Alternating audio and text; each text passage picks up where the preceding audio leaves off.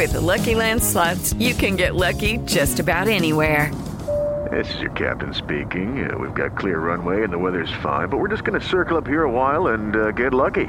No, no, nothing like that. It's just these cash prizes add up quick. So I suggest you sit back, keep your tray table upright, and start getting lucky. Play for free at LuckyLandSlots.com. Are you feeling lucky? No purchase necessary. Void where prohibited by law. 18 plus terms and conditions apply. See website for details.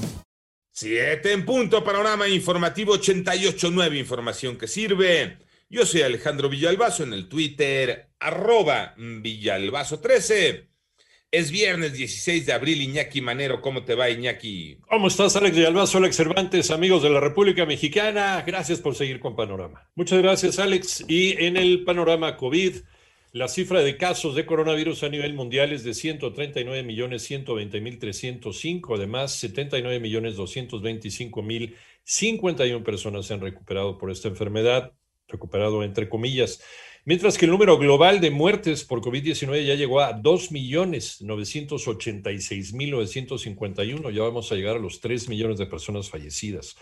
Por otro lado, cerca de 5.800 contagios se han detectado en personas que ya cuentan con la vacuna en los Estados Unidos. Pero insistimos, la vacuna no te impide que te puedas contagiar. Ojo, mucho cuidado con eso. ¿Cómo van los números de la pandemia en México, Moni Barrera? La Secretaría de Salud informó que ya son 2.295.435 casos confirmados de COVID en el país y 211.213 fallecimientos. Debido a la movilidad por Semana Santa, en algunos estados se han incrementado los contagios. Así lo dijo Hugo López Gatel, subsecretario de Prevención y Promoción de Salud. Que las personas fuera de su localidad y hacia otros estados pudieran facilitar o favorecer que se presentara repunte de la epidemia. Hace una semana comentamos el caso de Chihuahua, también mencionamos a California Sur. En este momento Guerrero también es una entidad que nos preocupa en ese sentido. Hay algunas entidades federativas que están teniendo ya no una reducción, sino un aumento. Aquí lo que vemos es la necesidad de sumar esfuerzos y hay que escuchar cuáles son las indicaciones o las recomendaciones que en este momento le hacen a sus gobernadores. Hay que tomar decisiones que seguramente tienen que ver con reducir la movilidad. Al respecto también habló Oliva López, secretaria de Salud de Ciudad de México. En enero teníamos diciembre, enero sobre 22 mil pruebas. A partir de que empezó el descenso, los casos activos de la hospitalización empezó a disminuir también la demanda de pruebas. Los macroquioscos de repente de estar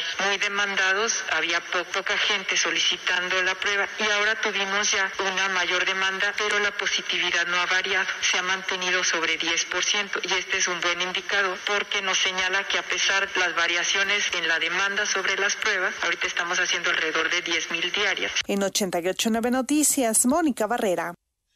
En el panorama nacional, en los dos primeros años de este gobierno federal, un total de 45 personas defensoras de derechos humanos han sido asesinadas, arrojando un promedio de casi dos activistas muertos cada mes. Esto lo documenta la red Todos los Derechos para Todas y Todos, conformada por 85 organizaciones de la sociedad civil. En tanto, Alma Elizabeth Miranda Guzmán, secuestrada el pasado, el pasado 9 de abril, según denuncia de sus familiares, fue localizada muerta por las autoridades del estado de Guerrero.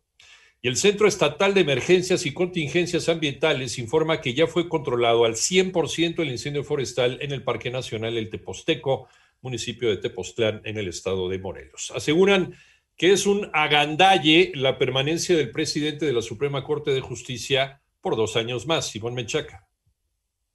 Senadores de Movimiento Ciudadano PRI y PAN calificaron como un golpe de Estado y una gandalla la aprobación de una adición de un artículo transitorio al dictamen de leyes secundarias de la reforma judicial que ampliará de cuatro a seis años el cargo del presidente de la Suprema Corte de Justicia y de cinco a siete años a los consejeros de la Judicatura. Esto a propuesta de Raúl Bolaños del Partido Verde. La Constitución en su artículo 97 dice que el presidente de la Corte dura cuatro años en su encargo y no puede ser reelecto.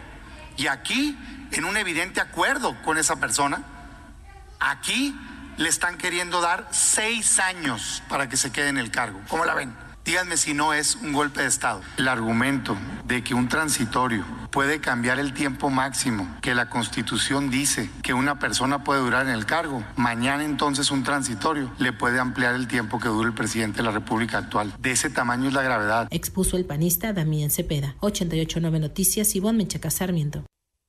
En el panorama internacional, al menos ocho personas murieron ayer por la noche en un tiroteo cuando en un almacén de una empresa de servicios postales cerca del aeropuerto de Indianápolis, Indiana, en los Estados Unidos. Entraron disparando. Por otro lado, el gobernador de Texas, Greg Abbott, pidió al presidente de los Estados Unidos, Joe Biden, tomar medidas para designar como organizaciones terroristas extranjeras a los cárteles mexicanos de la droga. Y en tanto, la Corte Suprema de Brasil confirmó la anulación de las condenas por actos de corrupción contra el expresidente Luis Ignacio Lula da Silva. De esta forma, Lula se va a presentar o se presentaría como candidato en las próximas elecciones presidenciales para 2022.